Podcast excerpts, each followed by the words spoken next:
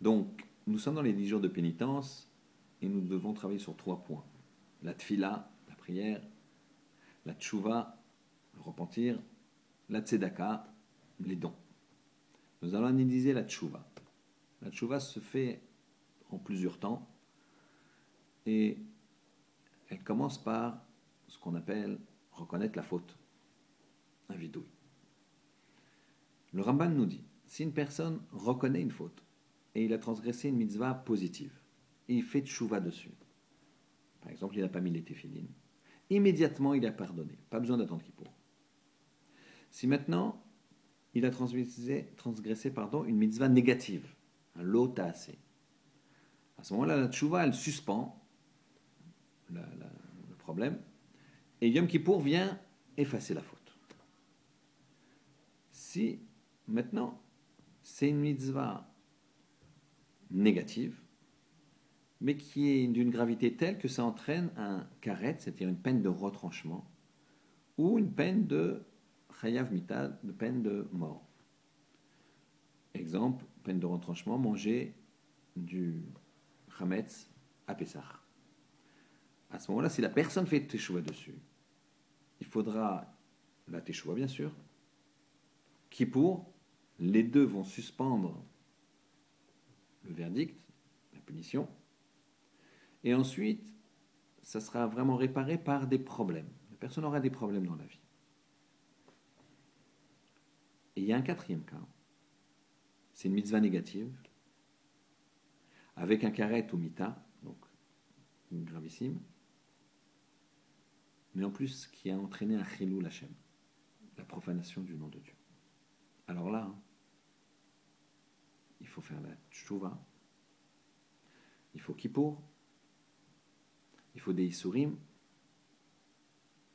et en plus, il faut la mort. Terrible. On va essayer de comprendre pourquoi et comment on peut réparer ça, quand même.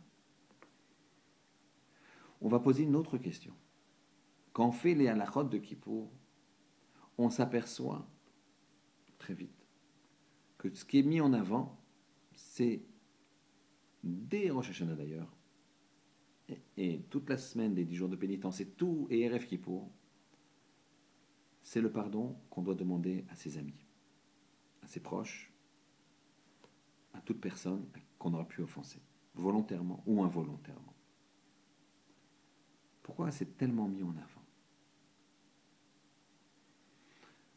À Kippour, on fait un vidouille. Comme on a dit, une introspection, c'est ça la teshuva. Regretter, bien sûr. Mais pour regretter, il faut d'abord analyser, il faut d'abord comprendre, cibler, déterminer la faute que j'ai faite et l'accepter. À partir du moment où je reconnais la faute vis-à-vis d'Hachem, je suis pardonné à Kippour. Mais les fautes vis-à-vis des autres ne sont pas pardonnées. Je dois faire une démarche. Et cette démarche profondément sincère de demander pardon à la personne va impacter le, fait que quand je vais demander pardon à Hachem, eh ben, ça sera empreint de sincérité. Pourquoi? Parce que Hachem, il n'est pas devant moi. C'est plus difficile d'aller voir quelqu'un, on a eu une vraie dispute, un vrai problème. Les mots ont été durs de part et d'autre. Très difficile d'aller voir cette personne et de lui dire, finalement, tu sais, je me suis emporté. Finalement, je pense que tu as peut-être beaucoup plus raison que je le disais. Ça, c'est difficile.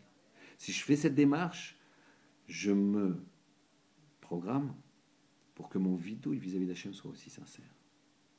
Bien sûr, il y a une première raison, c'est que ça ne pardonne, le vidouille vis-à-vis d'Hachem ne pardonne pas les fautes vis-à-vis de, de son prochain. il faut se faire pardonner. Mais on met le point dessus pour qu'on ait cette dynamique-là et que ça paraisse sincère. Si on fait ça, on arrive à un point extraordinaire. Et là, je vous donne un petit secret. Chacun sait que le moment de la Neila est un moment très fort. Les portes sont grandes ouvertes. Mais il y a quelque chose de plus dans la Neila qui fait que nous, on est tellement réceptif. C'est que Akadosh Baruch qui a écarté le Satan, l'accusateur, toute la journée de Kippour, écarte cette fois-ci tous ses anges, toute la création. On est face à face avec Akadosh Baruch à ce moment-là. Alors, écoutez bien Rabotai. D'ailleurs, chez les Ashkenazim, les 13 attributs de Rachamim, on les dit Kalanila. Hashem, Hashem, Kalachum, Bechanun, Kalanila. Les 26. On dit 26 fois. Qu'est-ce qui se passe à ce moment-là? Quand on est seul avec Hachem, on peut tout se faire pardonner.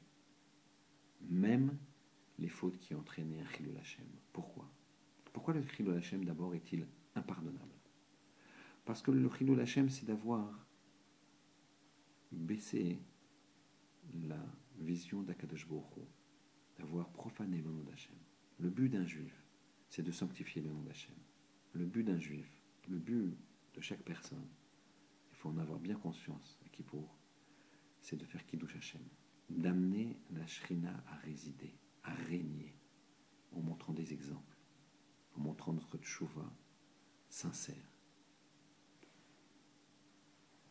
Mais Akadosh Baruch ne peut pas pardonner, même si, entre guillemets, il veut, Kaviachol, c'est une, façon de parler, puisqu'il y a toute sa création qui est là. Donc le Chidou Lachem, c'est vis-à-vis de ses sujets. Un roi que j'aurais offensé pourrait me dire, écoute, moi je veux bien te pardonner, mais tu as humilié mon peuple. C'est pour ça que le Chidou Lachem est impardonnable et qu'il n'y a que la mort. Mais là, le Chilul Hashem qu'on a provoqué, Chazo Shalom, à l'Aneïla, il y a un tel amour, un tel rapprochement avec Kadosh Baruch Puisque on est seul, lui et moi, lui et toi, seul face à face, sans tous les éléments de la création. À ce moment-là, il peut être mochel sur son kavod, sur son honneur, puisque là, il n'y a plus les autres qui bloquent, entre guillemets, l'honneur de qui a que tu as bafoué. Donc c'est un moment extraordinaire. Si on a la dynamique de demander pardon aux autres, d'être sincère, c'est dur. À ce moment-là, on profitera pleinement du pardon d'Akadosh et de l'acceptation de notre Teshuvah, Khatimatova.